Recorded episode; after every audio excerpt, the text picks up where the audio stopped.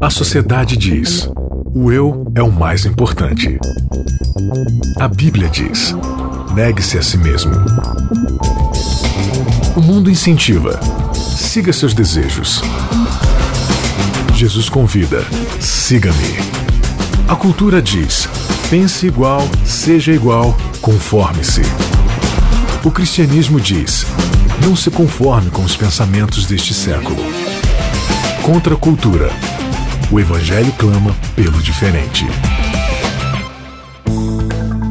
Seja mais uma vez bem-vindo ao Contra a Cultura, onde o Evangelho clama pelo diferente. Que bom que você está com a gente aqui, sempre acompanhando as nossas discussões através do nosso podcast ou através do nosso site novotempo.com/barra Contra Cultura e aqui na Rádio Novo Tempo, é claro, você sempre sintonizado aqui com a gente também. Quem vos fala, Bianca Oliveira, muito prazer e eu não estou só. Tudo bem, Isaac Rezende? Tudo bem, vamos postar alguma coisa legal pessoal aqui hoje na Bom. nossa rede social? Bora, Charles Siqueira. Claro, claro. Que Vamos bom que deixar você a tá nossa aqui com a marquinha de volta, matando a saudade desse povo bonito Você está conosco no Código Aberto no código. e aqui no Contra Cultura. Você não tá enjoado da gente? De jeito nenhum, jamais, como diria Nayara. Jamais.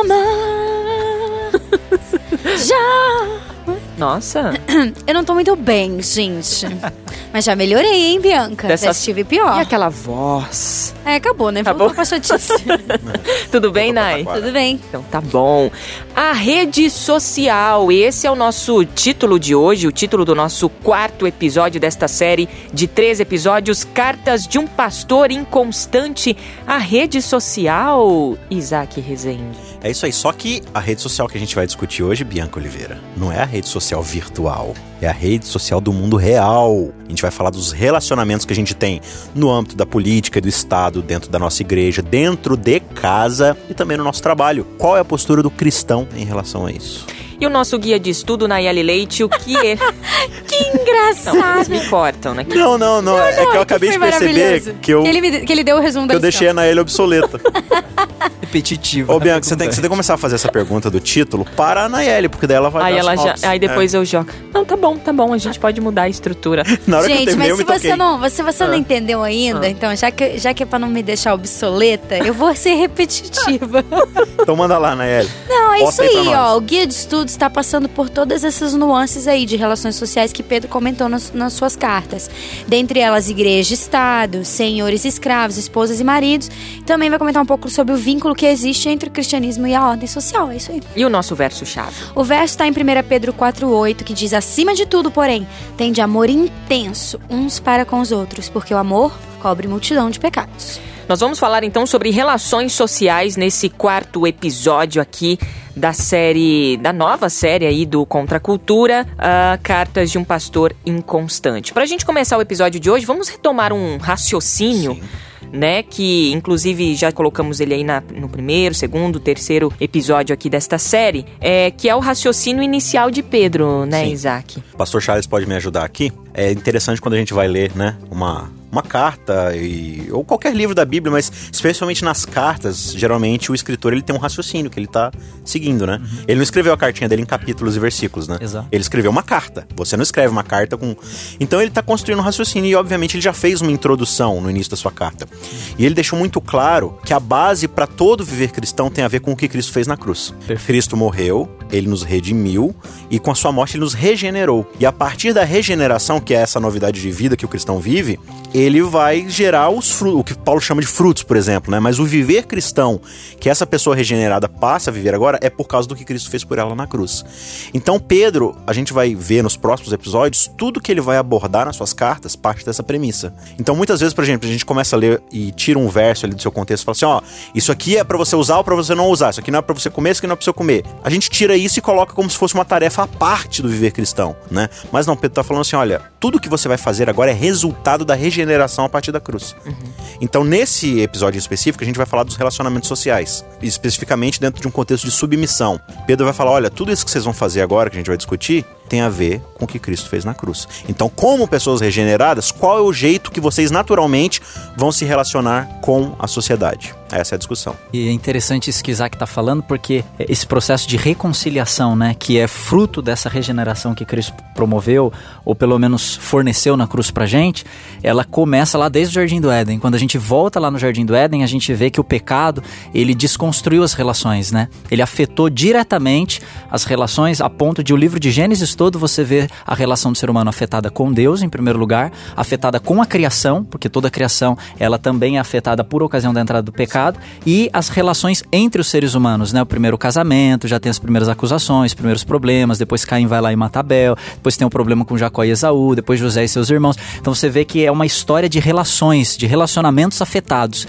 E Jesus, quando ele vem a essa terra, ele vem exatamente para tentar restaurar a maneira da gente se relacionar, em primeiro lugar, verticalmente com Deus e depois horizontalmente com as pessoas que estão ao nosso lado, com as instituições e também com a ordem criada, né, com toda a criação. É, na temporada passada a gente falou sobre o Espírito Santo, Deus desconhecido, e tem um episódio chamado Enxertados. É, foi um episódio bem legal também, que a gente falou um pouco mais dessa regeneração que Sim. Cristo faz por, é, por nós, né, no corpo, como nós devemos estar ligados à videira e tal. O Isaac, com esse conhecimento dele biológico das coisas, Nossa. né, sobre terra, agronegócios, essas coisas, porque o Isaac não sabe só sobre teologia. Polivalente. Polivalente. Polivalente. E aí ele explicou enxerto e tal, todo esse conceito é muito legal. Então volta lá é, no episódio da temporada, pra- da temporada passada, Enxertados, pode Ô, Bia, te abrir a mente. Mas olha que interessante, né? No episódio passado não deu tempo da gente falar isso e vale, vale ressaltar agora, antes da gente entrar no capítulo 2. Porque Pedro ele usa exatamente essa linguagem do enxerto. Aqui no verso 23 do capítulo 1, ele vai dizer: Vocês foram regenerados não de uma semente perecível, mas imperecível por meio da palavra de Deus viva e permanente. E aí é bem interessante ressaltar isso daqui, porque ele vai dizer o seguinte: olha, pois toda a humanidade é como a relva, e toda a sua glória é como a flor da relva. A relva murcha e cai a sua flor, mas a palavra do Senhor permanece para sempre. O que, que ele está falando aqui? A única coisa eterna é a palavra de Deus. E é por sua palavra que a gente foi criado. Quando o ser humano ele passa a viver de acordo com sua própria palavra, ele é como a relva. Ele vai secar e vai murchar. A única coisa que sustenta a vida é a palavra de Deus. Ele está falando assim: olha, a partir da cruz, vocês foram regenerados novamente ao que era no princípio, ou seja, a partir da minha palavra.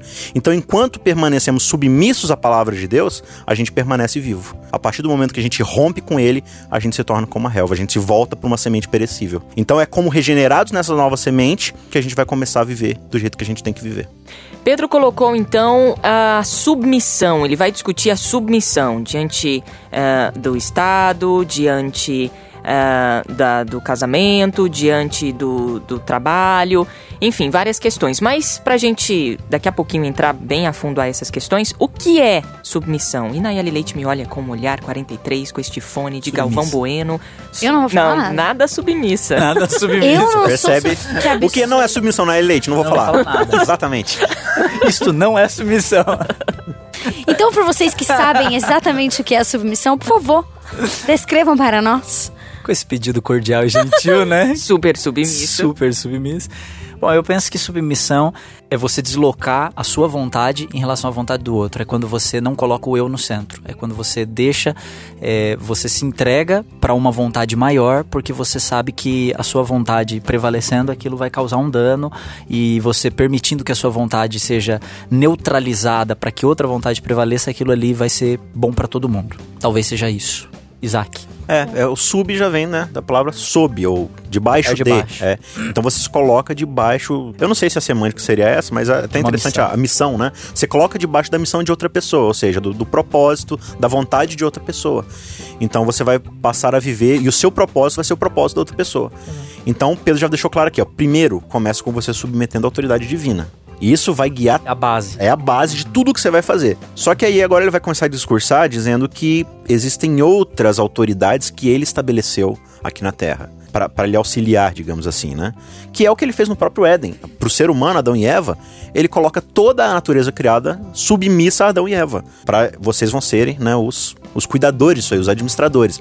E aqui continua. É a ideia de Deus que haja assim uma hierarquia. Para que tenha ordem, para que tenha tudo de forma correta. Só que, claro, a gente tá numa natureza de pecado, né? A gente tá numa perspectiva de pecado. E aí a gente vai precisar conciliar até onde vai a vontade de Deus em cima dessas autoridades e até onde elas estão agindo por ganância, né? Por um propósito escusos. Onde fica essa tensão, esse conflito? Isso que a gente precisa ter sabedoria para poder se relacionar. Essa relação nossa com Deus, ela não só é a base, né, a nossa submissão a Deus, mas ela é o critério também que vai nos ajudar a discernir como vai ser a nossa submissão às outras, aos- nos outros outros relacionamentos, às outras instituições e tal. Então ela é o fundamento e ao mesmo tempo é o filtro. Essa palavra, a submissão, já vem carregada de alguns significados, né? É, Especialmente negativos na sociedade. Exatamente. E a mulher, então, nem se fala, Ah, né? é. Mas é porque foi muito usado fora do contexto. É o que o Isaac falou no começo do programa. Você pega um negócio, além de a palavra em si já ter um peso, aí você usa ela num contexto errado, Uhum. pronto, já estragou. É, porque é justamente isso que você vai fazer. Você vai pegar o capítulo 3, versos 1 a 7. Aí você tira aquele. Não. É, o capítulo 3, 1 a 7 fala sobre a submissão da mulher ao marido. Então a gente faz teologia em cima do capítulo 3, 1 a 7. Não, você tem que fazer teologia em cima do. Da carta de Pedro. todo. De tudo que ele está falando ali. Tem um propósito. Ele não chegou e falou assim: gente, bom dia aí, o tempo tá legal, né? Ah, inclusive, mulheres. Submita os seus esposos. E aí, como é que foi o jogo de futebol? Ele não tá falando isso, ele tá construindo um raciocínio. Então, tudo aqui, todas essas relações, elas estão debaixo de um propósito. E aí eu acho que vale ressaltar, ô Bianca, e os amigos aqui presentes, né, de uma forma mais formal, que existe, assim, todo um contexto do porquê da submissão. E aí Pedro vai colocar, olha, primeiro, vocês têm que se submeter por causa do que Cristo já fez por vocês. Ele se submeteu a vocês. Sim. Porque se ele não tivesse se submetido à humanidade, ele não teria nos salvo. Então agora, já que ele se submeteu para nos servir, para nos salvar, o crente regenerado ele vai imitar o seu Senhor. Então, ao se submeter a Deus, como resultado daquilo que ele já fez por nós, ele está falando: olha, da mesma forma como vocês estavam perdidos e eu me submeti a vocês, submetam-se a quem não está salvo. Porque ao se submeter a essas pessoas, vocês vão gerar o mesmo efeito que eu gerei na vida de vocês. É claro que vocês não vão ser a causa, vocês vão ser os conduintes, né? Vocês vão ser o que vão levar até mim. Mas se submetam às pessoas que estão perdidas, porque assim vocês vão conduzi-las até mim. E isso vai gerar na vida de vocês o quê? O que vocês deveriam estar vivendo mesmo. Isso vai colocar vocês nessa roda contínua de santidade. Enquanto eu estou nesse processo de imitar a Deus e buscar o perdido, eu estou no processo de santidade. Então, essa é uma razão para que nós sejamos submissos, né? Entendendo todo esse contexto de Sim. submissão e não vem com uma carga negativa. É, tem a, a, a gente pode colocar aqui como amor, né? A gente pode amar o outro porque Cristo nos amou primeiro, né? Eu até Então a gente diria, precisa né? se submeter ao outro é, porque Cristo nos, se submeteu por nós, Imitando né? o exemplo Imitando dele, o exemplo de imitando. Cristo. Acho que a gente poderia até dizer que a submissão é a nossa missão. É a missão do evangelho. Porque o evangelho é, é de- é Deus falando assim: olha, eu me submeto à humanidade. Então, o que é submissão para cada um de nós? É a nossa missão. É o evangelho tá falando: olha, submeta-se à humanidade para salvá-la, para mostrá-la o verdadeiro caminho, as boas novas do evangelho. E com isso a gente encerra o programa, né? Não, tem muita coisa para falar ainda. Amém. Vamos lá. Amém, amém, né? Amém. Posta aí rapidinho e volta para nossa discussão. Lá em, em 1 Pedro 2, 11 e 12, todos estamos aqui com, com a Bíblia. Ah, e é legal isso que o Isaac está dizendo, porque está tá, tá escrito aqui, ó. Amados, eu vos advirto, como peregrinos estrangeiros que são, a manter distância dos desejos carnais que lutam contra a alma. Procurem, procurem viver de maneira exemplar entre os que não creem.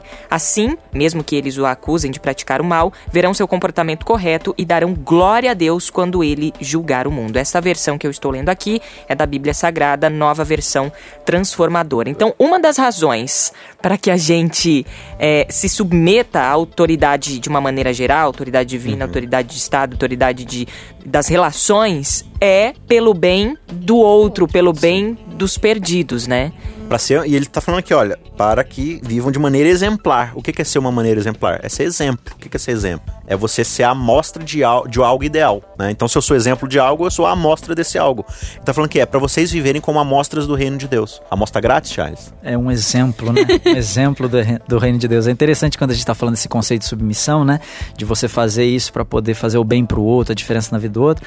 O Isaac puxou lá o Jardim do Éden, né? Eu Sim. lembrei aqui que lá a palavra usada para Adão e Eva é domínio, né? Vocês terão uhum. domínio sobre toda a ordem da criação.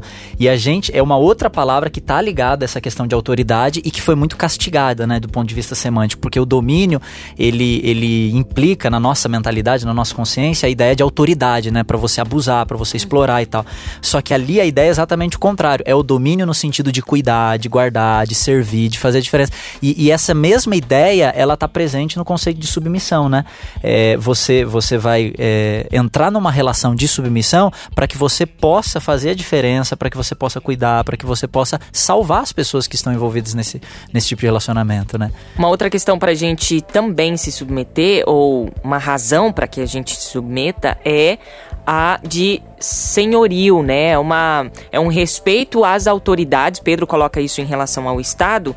E o intertítulo aqui, ainda no, no capítulo 2, é Respeito pelas autoridades, a partir do versículo 13. Diz assim: Por causa do Senhor, aqui na minha versão. Ele, você vê que ele está retomando né? o que ele falou lá do começo. Exatamente. Qual é a razão que, que motiva vocês? Por causa do Senhor submetam-se a todas as autoridades humanas, seja o rei como autoridade máxima, sejam os oficiais nomeados e enviados por ele para castigar os que fazem o mal e honrar os que fazem o bem. É da vontade de Deus que, pela prática do bem, vocês calem os ignorantes que os acusam fa fa é, falsamente. Pois vocês são livres e, no entanto, são escravos de Deus. Não usem sua liberdade como desculpa para fazer o mal. Tratem todos com respeito e amem seus irmãos em Cristo. Temam a Deus e respeitem o Rei. Então há uma segunda, há uma segunda motivação para que a gente é, se submeta, que é a de é, de senhorio, né? De, uhum. de, de, de, prestar respeito às autoridades, tanto divina quanto a do Sim. Estado, né? E Pedro vai colocar aqui que elas foram constituídas pelo próprio Deus, né? Como eu falei, uhum. é, eles são ferramentas de Deus para poder manter a ordem, ou seja, é, honrar o bem e punir o mal. Então, se uma sociedade ela não tem é, é, aí um, um regimento que a organize, o caos impera, né? Você, você viu recentemente lá no Espírito Santo o que aconteceu quando a polícia se retirou. Meu, foi um caos o que, que virou o Estado, né? Principalmente as capitais ali. Então você percebe que dentro do contexto de pecado a gente precisa de autoridade. Porque a nossa vontade individual ela sempre vai querer se sobrepor à vontade coletiva. O indivíduo sempre vai querer tirar vantagem, mesmo que isso prejudique o coletivo. Porque a gente entende que ética é individual e não coletivo. E é por isso que a gente precisa de ordem uhum. para poder é, é, deixar a gente... Estabelecer os parâmetros. Estabelecer exatamente. parâmetros, porque senão a gente vira Só que aí entra aquela velha discussão, tá, mas até onde eu devo respeitar essa autoridade? Quais são os limites? Eu tenho que acatar tudo que ela diz? Eu tenho que abaixar a cabeça para tudo que ela fala? É claro que a Bíblia vai colocar um parâmetro até para esse tipo de, de relacionamento. E aí ele parte do, do, princípio aqui no verso 13, por causa do Senhor. Ou seja, qual é a motivação? Qual é o princípio que me coloca debaixo dessa autoridade? O senhorio divino. Então aqui ele está estabelecendo uma hierarquia. Quem está no topo dessa hierarquia? Deus. O senhorio é de Deus. Aí debaixo dele, ele colocou outras autoridades. Aí, se essa autoridade manda eu fazer alguma coisa que viole o senhorio de Deus, você respeita a hierarquia. Né? Então, da mesma forma no exército, por exemplo, né? o, o capitão te manda fazer algo contrário ao que o general falou. Quem, quem prevalece? O general. Né?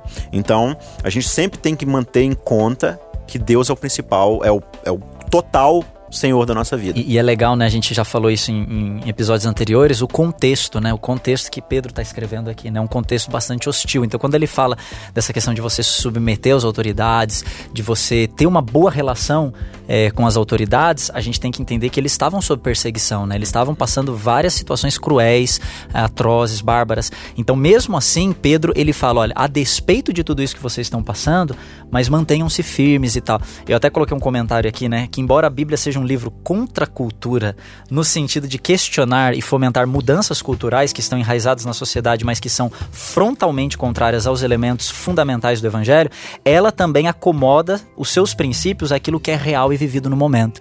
Então é uma tensão, né, que o evangelho sempre vai provocar na gente. Ele impele a gente para um ideal cultural, ele movimenta a gente na direção de um ideal cultural. Um ideal qual é esse? A Bíblia apresenta esse ideal lá no alto da prateleira, onde no evangelho não há grego, não há judeu, não há homem, não há mulher, não há escravidão, não há perseguição, não há nada disso. Então a gente tem que se movimentar em direção a isso e tentar promover isso. No entanto, a gente sabe que a gente também está num plano real. E dentro desse plano real, a gente vai ter que acomodar alguns desses princípios, sempre lutando para expandir esses princípios, mas sempre entendendo que alguns deles às vezes a gente vai ter que acomodar as nossas situações cotidianas. Então a Bíblia ela, ela apresenta essa tensão mesmo do evangelho, né? A gente ainda não está no mundo ideal, a gente tem que acomodar esses princípios ao mundo real, mas ao mesmo tempo sempre lutando para tornar um ambiente mais ideal possível. E aqui dentro do contexto, como o pastor Charles começou falando, existe uma situação que está acontecendo com o público-alvo da carta de Pedro. Eles estão sendo perseguidos pelo Estado, né? Pela, pelos romanos ali, por toda aquela sociedade. Por quê? Por causa do próprio cristianismo.